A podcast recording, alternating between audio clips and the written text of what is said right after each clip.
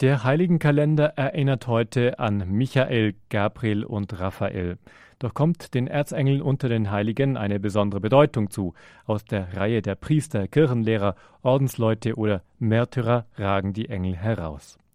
Schließlich sind die Engel Geistwesen, die im Dienst Gottes stehen und die er denen zu Hilfe schickt, die gerettet werden sollen. Im Alten Testament werden die Engel auch als Heilige oder als Söhne Gottes bezeichnet. Unter ihnen werden die Cherubim und die Seraphim besonders hervorgehoben. Außerdem lehrt uns die Schrift, dass Engel keine eigenständige Existenz und Wirksamkeit vor oder neben Gott haben. Ihre Existenz und Wirksamkeit ist stets auf Gott bezogen, von Gott gesandt und von Gott beauftragt. Die spätere jüdische Tradition gibt die Zahl der Erzengel mit sieben an. Diese Zahl geht auf eine Stelle im Buch Tobit zurück. Darin sagt Raphael, er sei einer von den sieben heiligen Engeln, die das Gebet der Heiligen emportragen und mit ihm vor die Majestät des heiligen Gottes treten. Neben den zwei im Tanach der jüdischen Heiligen Schrift enthaltenen Erzengelnamen Gabriel und Michael werden im Lauf der Zeit zum Beispiel in den pseudepigraphischen, also unter falscher Verfasserschaft erscheinenden und in deuterokanonischen, also im Judentum für apokryph gehaltenen Schriften, wie auch in der Tradition der Kabbalah, Kamuel, Haniel, Jophiel, Raguel, Sariel, Ramiel, Zadkiel, Raphael und Uriel als Namen von Erzengeln genannt. Die Bibel dagegen kennt drei Engel mit Namen. Michael bedeutet so viel wie Wer ist wie Gott, Gabriel heißt Kraft Gottes oder Held Gottes und der Name Raphaels spricht davon, dass Gott heilt.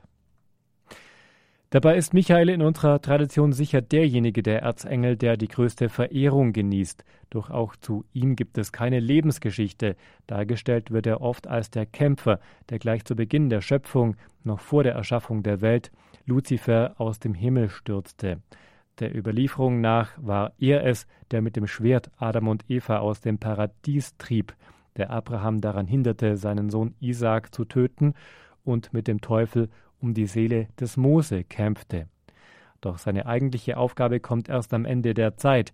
Die Offenbarung des Johannes schildert uns den Erzengel als Sieger über den Teufel in Gestalt eines Drachen, den er hinab auf die Erde stößt. Ebenso soll Michael nach der Überlieferung am Tag des jüngsten Gerichts seine Posaune erschallen lassen und damit die Toten aus den Gräbern erwecken. Gleichzeitig ist es Michael, der mit der Seelenwaage dargestellt wird, die darüber entscheidet, wer ins Paradies kommt oder zur ewigen Verdammnis verurteilt wird. So wurde Michael auch zum Patron der armen Seelen und der Sterbenden, die ihn in der Bitte für einen guten Tod anrufen. Darüber hinaus ist er der Patron der katholischen Kirche, der Soldaten und auch der Deutschen. Im Leben Jesu war ein anderer Engel von zentraler Bedeutung. Gabriel steht am Beginn der Menschwerdung des Herrn, der Engel der Verkündigung. Er war es, der Maria erschien und ihr die Geburt des Gottessohnes verhieß.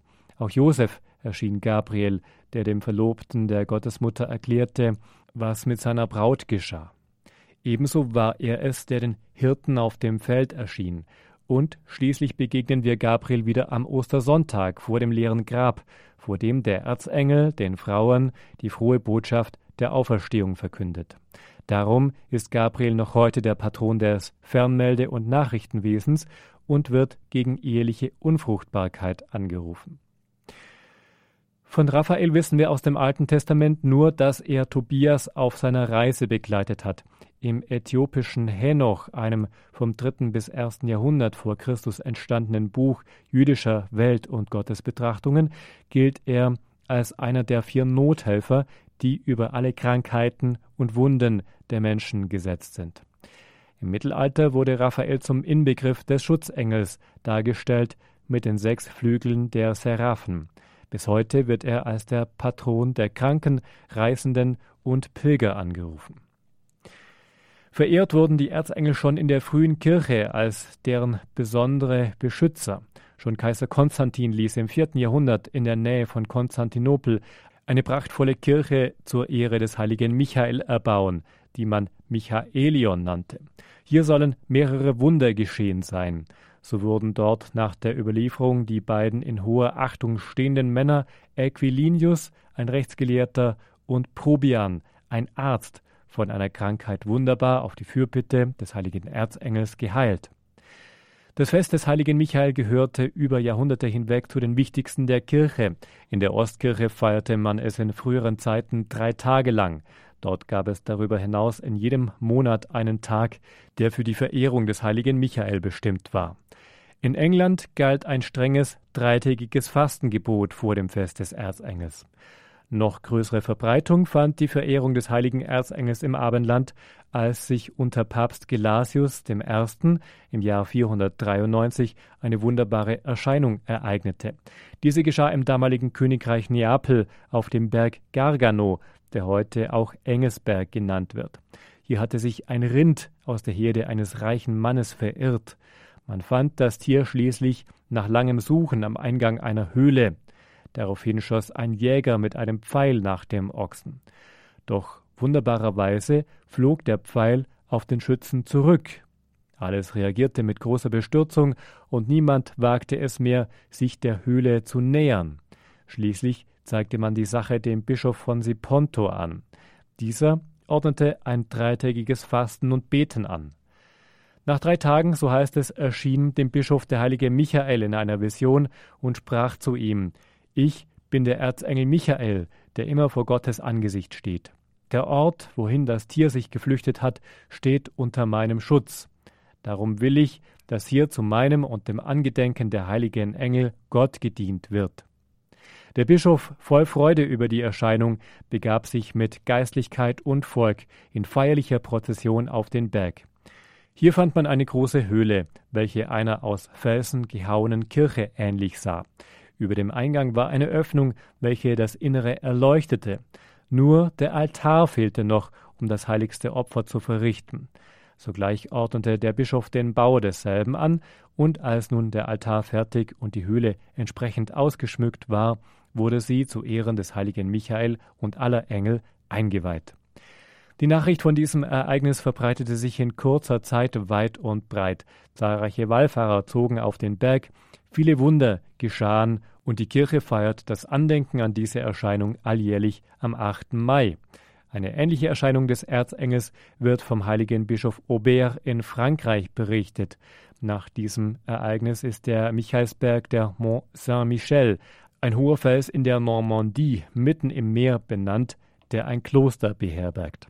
Und eine Erscheinung Michaels soll in Rom stattgefunden haben, auf dem Adrianischen Hügel. Diese Geschichte gab wiederum der Engelsburg ihren Namen. In Rom, in der Via Salaria, stand auch die erste Kirche, die dem heiligen Michael geweiht war. Ihr Weihefest wurde zum heutigen Engelfest. Somit feiert die Kirche am 29. September mit Michael zusammen auch Gabriel und Raphael, die im früheren Kalender eigene Gedenktage hatten. Der Michaelistag war in früheren Zeiten den Bauern als Wetter- und Lostag zum Ende des Vierteljahres wichtig.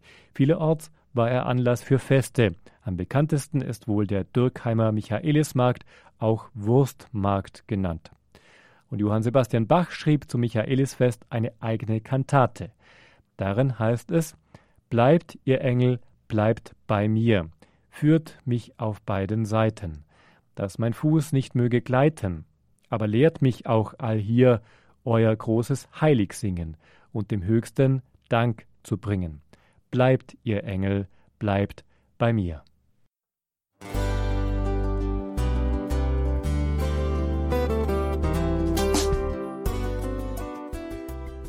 Liebe Zuhörerinnen und Zuhörer, vielen Dank, dass Sie unser CD- und Podcast-Angebot in Anspruch nehmen.